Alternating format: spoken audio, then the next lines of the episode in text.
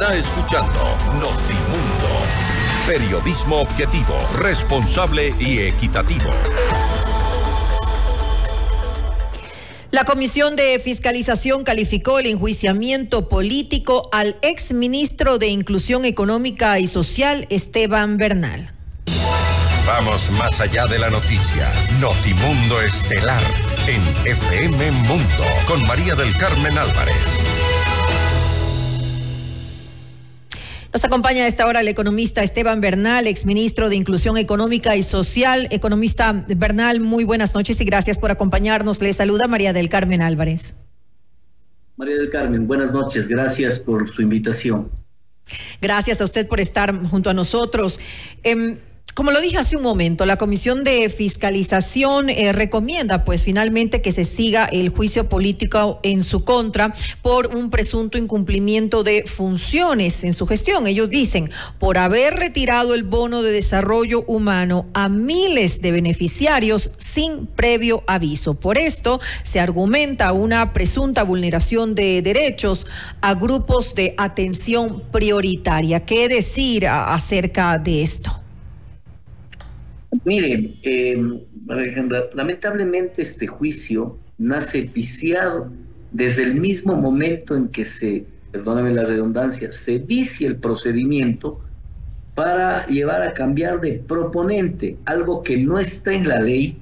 Usted sabe que en derecho público se hace estrictamente lo que está en la ley y esto no está. Sin embargo, el asambleísta Umajinga decía en mi comparecencia, pero ministro, y hay una jurisprudencia. ¿Jurisprudencia de qué? De que el Pleno de la Asamblea antes ya había eh, decidido nombrar otro proponente ante la ausencia de en aquel entonces de un proponente al ministro de Energía. A ver, dos errores no hacen un acierto y eso no significa que se genere jurisprudencia, pues usted sabe muy bien que jurisprudencia es triple fallo de la Corte Nacional de Justicia, así que lamentablemente ni los conceptos se tienen claros y lamentablemente generan un juicio que fue selectivo, porque habían seis juicios, cuatro de los cuales archivaron y dos activaron, uno de ellos el mío. Segundo, en el momento del proceso y la sustanciación, lamentablemente violaron lo que efectivamente dice la Constitución de la República y también dice las sentencias de la Corte Interamericana de Derechos Humanos, porque quien sustancia un juicio que se convierten en jueces tienen que cumplir tres condiciones. Uno, Competencia. La tiene, la Comisión de Fiscalización la tiene bajo la ley de régimen legislativo. Segundo, independencia. Yo dudo que tenga independencia cuando existe un pleno que le envía a incumplir la ley cambiando de proponente. Sin embargo, podría pensarse que pueden tener. Pero ¿sabe cuál es el que violaron flagrantemente? Imparcialidad. Todo juicio, así lo dice la Corte, la Constitución, tiene que mantener imparcialidad. Y tres legisladores de los nueve de la comisión se pronunciaron a favor del proponente y en contra del acusado, empezando por la mismísima presidenta de la comisión, la asambleísta Pamela Aguirre, quien previamente se pronunció en medios de comunicación diciendo que yo tengo que responderle al país y que tengo que responder porque he incumplido mis funciones. Es decir, prevaricó. Lo propio la asambleísta Spin, quien debió por ética excusarse porque ella tuvo un conflicto eh, con, conmigo políticamente cuando yo la destituí cuando fue legisladora y yo también fui legislador por aquella visita, usted recordará, eh, que hizo a la PPL Falcón para pedirle que cambie de versión en el caso Valda. Yo la destituí, por lo tanto había un conflicto de intereses, debía haberse excusado. Dicho sea de paso, ese hecho público histórico me arrepiento, no porque no haya tenido causal, sino que fui el culpable que un señor de los Latin Kings, hoy llamados terroristas del señor Aliaga, emerja la política ecuatoriana en reemplazo de Sofía Spink. Mire, y también el señor Umajinga. Actuaron prueba del proponente, entonces por lo tanto se nulitó el juicio. Yo he comparecido sin allanarme, pero a pesar de estas nulidades, sin perjuicio de analizar si el tiempo a mí me lo da y me lo permite, las barbaridades por las que se me acusa. Sin embargo, eh, a pesar de, estos argumentos de, que hay, pues, em, de que se ha actuado de forma eh, discrecional, eh, según su, su, parecer, por, por todos los argumentos que nos ha dado, esto pasa ahora al, Pleno de la Asamblea Nacional. Eh, lo importante es determinar si, si realmente hubo un eh, incumplimiento de funciones mientras usted eh, cumplía pues esta gestión como ministro de Inclusión Económica y Social, economista Bernal de alguna manera usted había dicho que eso no le correspondía al MIES notificar, primero decidir quienes dejaban de recibir el bono y después notificar a quienes lo iban a, que estaban siendo excluidos, quienes lo iban a dejar de recibir. Mire, es que es muy sencillo, muy, muy, muy sencillo todo esto. Lamentablemente, cuando no quieren entender, eh, exteriorizan una serie de barbaridades, estulticias, que terminan determinan, generan una determinación eminentemente política. Me han acusado por cumplir la ley, tanto así que yo he hecho público en redes sociales una declaración de mi proponente original, el ex asambleísta Ruiz, que les dijo, a ver, ahora quiero ver qué hace la comisión, o vota por cumplir los procedimientos ceñidos estrictamente a la ley, o vota por la gente. Textualmente les estaba diciendo, sí, el ministro cumplió la ley, pero la gente, como si el Ecuador fuera un tema solo de emociones. El Ecuador es un estado de derecho, no un estado de emociones. Hay que cumplir la ley. Por lo tanto, ¿cómo funciona esto? Se genera un puntaje. Ese puntaje es 29.77. Y ahí, hacia abajo, usted puede entregar el bono. Quien tiene 29.78, ya no. Porque si yo pagase a aquellas personas que la comisión dice que por qué le saqué, eso se convertía en pago indebido, observado por la Contraloría General del Estado y glosado. No puedo sostener a las personas, ningún ministro lo va a hacer, ninguno lo hizo históricamente. Entonces mencionaba, ah, pero ¿por qué no hizo una verificación a siete mil personas? Ni teniendo el día, quiméricamente hablando, le decía la presidenta, 72 horas y trabajando los 30 días solo para verificar a siete mil personas si son bien excluidos o mal excluidos es una barbaridad y una utopía de la política. Pero son más de 34 mil las familias que, han sido excluidas. Esto según eh, lo que ha eh, lo que ha dicho Saida Rovira, que es la actual titular del MIES, ha informado que en los años 2022 y 2023 se excluyó de estos beneficios a 34 mil 907 ciudadanos y que solamente luego de que se presentaron las, las demandas en contra del ministerio, por falta de notificación se, se tomaron las acciones necesarias. Pero estamos hablando de... comprender en su contexto. Primero, es un dato erróneo, porque les está informando solo el bono de desarrollo humano. En transferencias, solo le voy a contar hasta diciembre del 2022, cuando fui ministro, no se excluyeron 34 mil, se excluyeron 289 mil, ni siquiera informar bien saben. ¿Sí? 289 mil, solo a diciembre del 2022, habrá que ver cuánto fue el 23, ¿no? Pero ¿sabe a cuántos incluimos? A 314 mil personas, porque eso pasa comúnmente. El gobierno del presidente Correa en su último periodo bajó de 1.700.000 a un millón de personas beneficiarias del bono. De ahí el presidente Moreno subió a 1.440.000 y nosotros nos sostuvimos dejamos en ese mismo nivel, pero incluyendo y excluyendo. Es decir, un, un cambio de beneficiarios, un cambio entonces.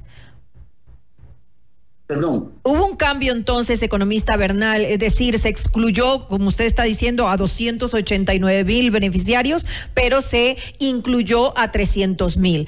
Ahora, esto, esto de acuerdo a, lo que usted ha dicho, que según la ley, pues el bono se debe conceder de acuerdo a puntajes. ¿Qué pasó con la notificación? ¿A quién le correspondía hacer eso?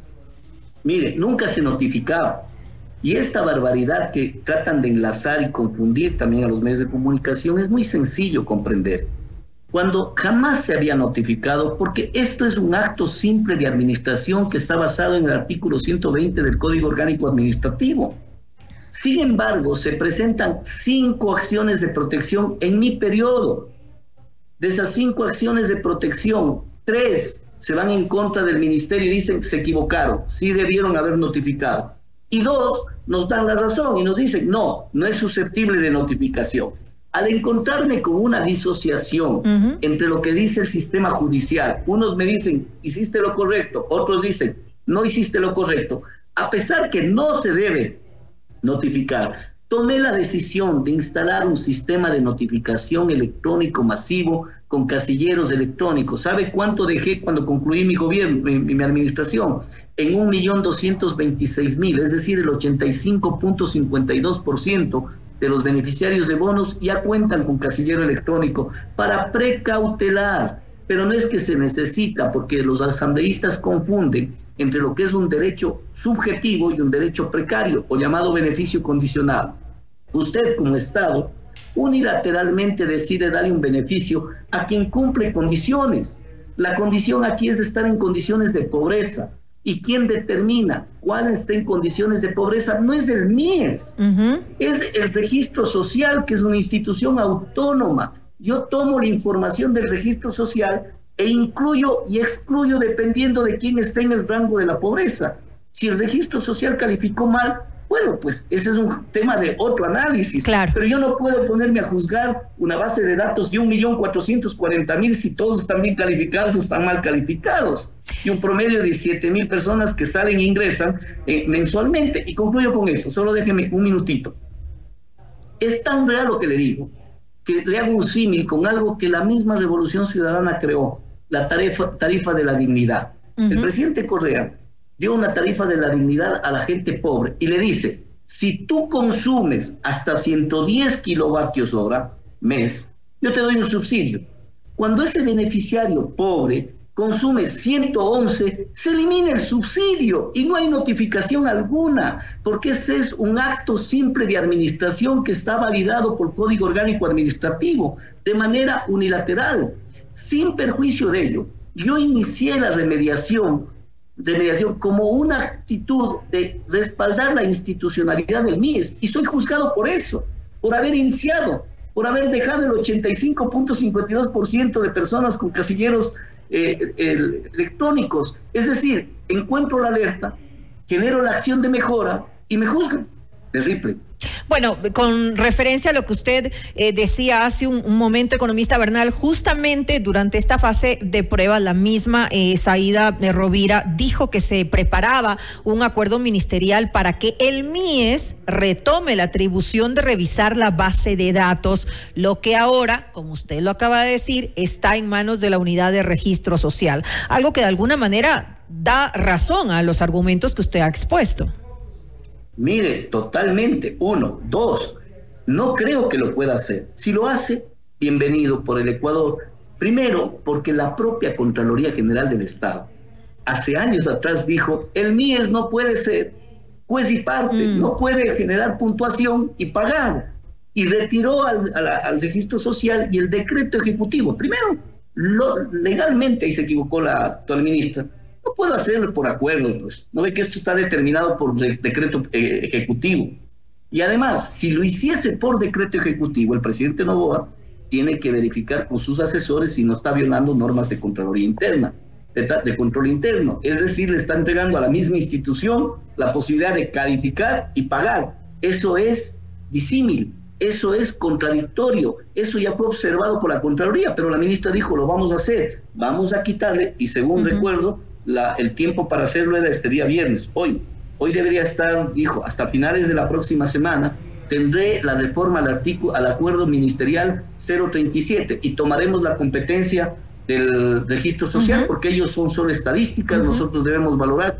Bueno, pues si lo va a hacer, en buena hora. También ah. manifestó de que van a hacer una notificación personalizada. Así es, eso dijo, eficiente y personalizada. Las notificaciones tienen que ser previas usted puede darle lectura nuevamente el por qué me enjuician. Dice, porque no se notificó previamente para dar. Ok, ¿sabe cómo dice que están notificando para decir que lo hacen distinto a mí? No, lo están notificando cuando, sobre los hechos consumados. Es decir, ya le quitas el bono y cuando va al banco le dice, ya no tienes bono, firma la notificación. Eso es violación de debido claro proceso. Que sí. Porque uh -huh. no se necesita notificar. Es un acto simple de administración, es un acto unilateral del Estado, es un beneficio condicionado, pero muy difícil que comprendan cuando de por medio está proscribir a una persona políticamente, cuando de por medio está el hecho de castigar a un ministro que fuera muy expuesto políticamente de lazo, castigar al ministro que llevó adelante la rectoría de la política social, que fue un éxito en nuestro gobierno. Castigar está al presidente de, de Creo, que soy en este momento como presidente nacional. Entonces, ahí hay un tema de carácter simbólico, de trofeo simbólico, pero que pena por el país. Ahora, economista Bernal, eh, esto pasa pues eh, eh, al, al, Pleno de la Asamblea Nacional, esta posible censura que podría eh, darse para, para, para usted. ¿Qué expectativas tiene? ¿Necesitaría